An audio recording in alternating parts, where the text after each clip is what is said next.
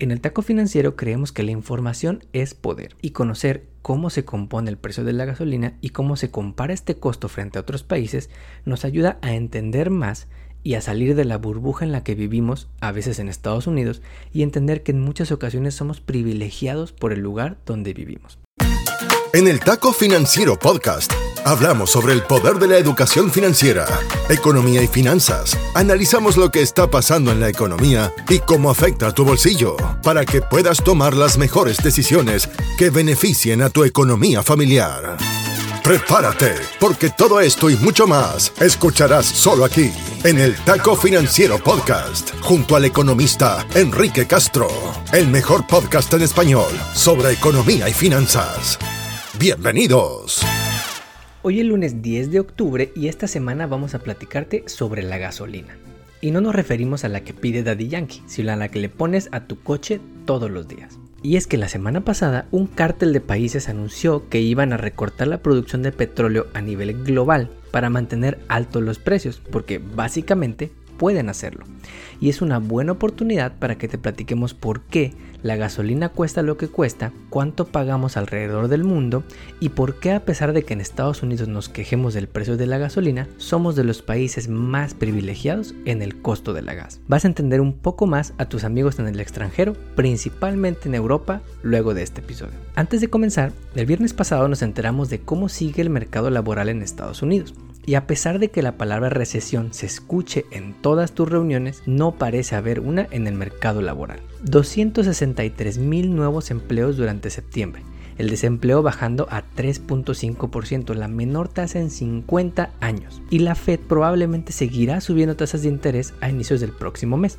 Si ponemos este número de empleos en contexto, el promedio de empleos creados cada mes durante los últimos 20 años es de apenas 92 mil nuevos empleos cada mes, bastante menos que los 263 mil de septiembre. Todo esto nos confunde a los economistas porque por un lado el sector inmobiliario está sufriendo, la inflación sigue muy alta, pero el mercado laboral sigue creando más empleos que el promedio histórico y no parece haber una recesión típica en la que las personas pierden su chamba, por lo menos no por el momento. También, la semana pasada Kim Kardashian generó polémica por las razones que menos esperarías, y es que no sacó un nuevo reality show ni una nueva marca de ropa, sino que fue multada por la SEC o la Securities and Exchange Commission. Y es que la influencer promocionó en sus redes sociales ciertas criptomonedas sin hacer el disclosure de que le pagaron una buena lana por el comercial, cerca de 250 mil dólares. Kim aceptó pagar a la SEC una multa por 1.3 millones de dólares. El director de la SEC dijo que esto es un recordatorio de que cuando un influencer te promociona una inversión no significa que sea una buena inversión para ti y tienen que ser transparentes porque cualquier influencer te va a cobrar una lana por ese post, por ese tweet o por esa historia. Finalmente, si eres fundador de una startup o tienes un negocio, este es tu recordatorio semanal de que te cuides. Y es que los fundadores de empresas tienen el doble de probabilidad de sufrir depresión, 10 veces más probabilidad de sufrir desórdenes de bipolaridad y 2 veces más probabilidad de tener pensamientos suicidas. Y es que los emprendedores trabajan día y noche los 7 días de la semana y tienden a descuidar su salud física y mental por sus negocios, sufriendo cosas como ansiedad, depresión o burnout. Y es que nos encanta decir que tenemos mucha chamba y que somos muy trabajadores. Lo usamos como si fuera una medalla de honor, pero si no nos cuidamos, el cuerpo nos cobrará factura. Así que acuérdate de apartar tiempo en tu día o en tu semana para desconectar del trabajo, para hacer algo que te guste, leer un libro, ir al parque, ver una película o salir de la rutina. Tu cuerpo y tu familia te lo van a agradecer. Ahora sí, vamos con la historia de la semana. El Taco Financiero Podcast está en Internet. En Instagram, Facebook, Twitter y TikTok. Encuéntranos como arroba taco financiero o visita nuestra web tacofinanciero.com. Encuentra más data sobre contenidos, entrevistas y mucho más. Mantente en línea y siempre actualizado. Tacofinanciero.com. Una idea del economista Enrique Castro. Como taco de la semana te vamos a platicar sobre la gasolina. Eso que le pones al coche todas las semanas, pero que también sirve para transportar ese regalo navideño que quieres comprar en la Walmart o para transportar casi el 60% de los productos en este país. Este año ha sido difícil si usas gasolina de manera regular, pues su precio ha subido alrededor del mundo, no solamente en Estados Unidos. Y los próximos días podría volver a subir de precio porque unos cuates así lo decidieron. Y es que la OPEP Plus, un grupo de países productores de petróleo, que incluye a Arabia Saudita y a Rusia, se reunieron y decidieron recortar la producción de petróleo a nivel global en 2 millones de barriles diarios el recorte más grande desde que inició la pandemia. Y con este panorama, los precios de las gasolinas que consumimos todos los días podrían sufrir. Y creemos que es una buena oportunidad para que te platiquemos cómo se compone el precio de la gasolina que pagamos tú y yo. Empecemos por asumir un precio de la gasolina de 4 dólares por galón. Esto es más o menos 21 pesos por litro si vives en México y es un precio regular que podemos ver alrededor de Estados Unidos. Vamos a decirte cuánto de estos 4 dólares se componen de cada costo y esto nos va a ayudar a entender muchas cosas. El principal componente en el precio de las gasolinas es su principal insumo, el petróleo. El petróleo que se extrae del mar o de la tierra se guarda en barriles y se vende por barril. Este precio depende de la oferta y demanda global del petróleo y representa cerca del 60% del precio de la gasolina, más o menos 2.4 dólares de esos 4 dólares que pagas por galón. Este costo del petróleo es el que podría subir en los próximos días con la decisión de la OPEP Plus que te contamos hace unos momentos. El segundo componente más grande en el costo de la gasolina es la refinación o los procesos químicos que transforman el petróleo en gasolina, porque no podemos poner petróleo en nuestro tanque del carro, hay que refinarlo y convertirlo en gasolina. No somos unos expertos en petroquímica, somos economistas, pero la idea básica es que hierven el petróleo y recolectan los gases que salen en un proceso que honestamente no te podemos explicar. Este costo agrega 65 centavos de dólar de los 4 dólares que pagas en la gasolinera y representa más o menos 16% del precio final. Entre petróleo y refinación tenemos ya 3 dólares y 5 centavos de los 4 dólares que pagamos cada semana. Nos quedan 95 centavos de dólar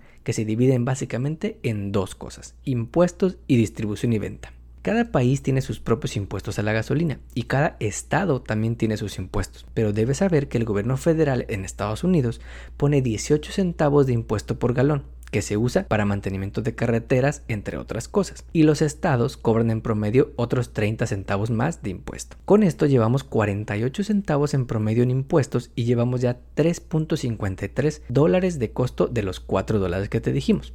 Lo único que falta ahora es llevar la gasolina de las refinerías a la gasolinera de tu preferencia, a la Chevron, al Costco, a Exxon, a donde sea que esté, en la ciudad, en la carretera o al lado del súper donde vas a comprar la despensa. Estos son los 50 centavos restantes que suman los 4 dólares que pagamos por gasolina. Y obviamente aquí se incluye las ganancias de las petroleras. Tanto en el costo del petróleo como en el costo de refinación como en el costo de distribución hay un margen de ganancia que quieren tener las empresas. Con esto llegamos a los 4 dólares por barril. 2.4 de costo de petróleo, 65 centavos de refinación, 48 centavos de impuestos y 50 centavos de distribución y venta. Ahora pasemos a la pregunta de si esto es mucho o esto es poco. Debes saber que 3 de cada 4 personas en Estados Unidos pensamos que la gasolina está muy cara y hay dos formas de comparar si esto es cierto frente a otros países. La primera es convertir a dólares lo que se paga en otros países por la gasolina y ver si esto es mayor o menor.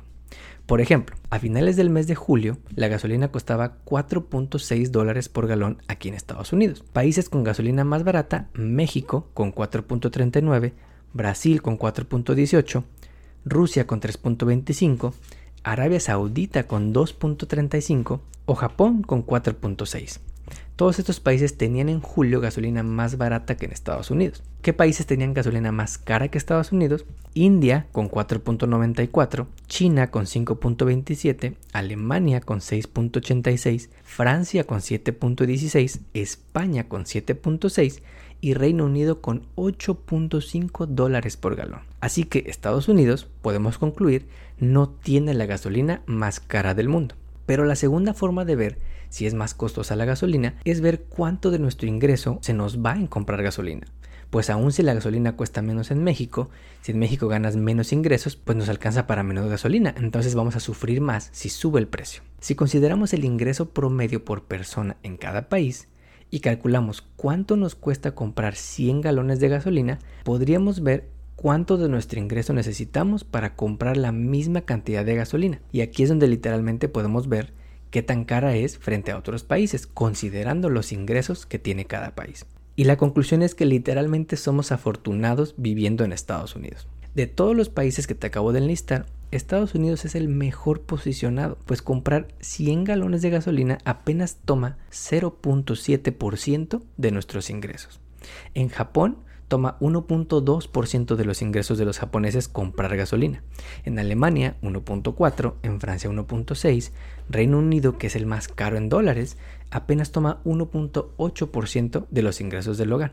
Si te diste cuenta, los países que tienen un porcentaje de ingreso mucho más bajo en el costo de la gasolina son países avanzados. Los peores posicionados son economías emergentes como México, con 4.4% de los ingresos, Brasil con 5.5% y países como la India con 21.7% de los ingresos de los hogares para comprar, para comprar los mismos 100 galones de gasolina. En el taco financiero creemos que la información es poder y conocer cómo se compone el precio de la gasolina y cómo se compara este costo frente a otros países nos ayuda a entender más y a salir de la burbuja en la que vivimos, a veces en Estados Unidos, y entender que en muchas ocasiones somos privilegiados por el lugar donde vivimos. Y las dos conclusiones que te queremos compartir son las siguientes. Primera, como puedes ver, los gobiernos no determinan el precio de las gasolinas. A lo más determinan 50 centavos de cada 4 dólares. Los demás factores están fuera del control del gobierno. La segunda conclusión es que a pesar de que estemos pagando más que otros años, porque la gasolina ahorita está más cara, vivir en un país avanzado como Estados Unidos, con mayores ingresos como Estados Unidos y que además es productor de petróleo como Estados Unidos, hace que paguemos menos que otros países, tanto en dólares como en porcentaje de nuestros ingresos. Como siempre, te agradecemos que compartas este episodio y que nos pongas 5 estrellas en la plataforma de podcast donde nos escuches. Nos ayudas así a llegar a más paisanos. Hasta aquí llegamos por hoy. Nos despedimos hasta la próxima emisión de El Taco Financiero Podcast, junto al economista Enrique Castro. Todo sobre educación financiera para mejorar tu economía personal y lograr todas tus metas financieras. No olvides seguirnos en redes sociales para encontrar más novedades. En Instagram, Facebook, Twitter y TikTok. Encuéntranos como arroba taco financiero o visita nuestra web tacofinanciero.com. Hasta pronto. El podcast que acabas de escuchar, El Taco Financiero, refleja la opinión exclusiva del presentador o sus entrevistados, y no representa la opinión de patrocinadores o terceros. El podcast tiene el objetivo exclusivo de informar y no busca promocionar la compra de acciones de empresas en específico. Tampoco es un reporte de investigación y no representa consejo legal o financiero.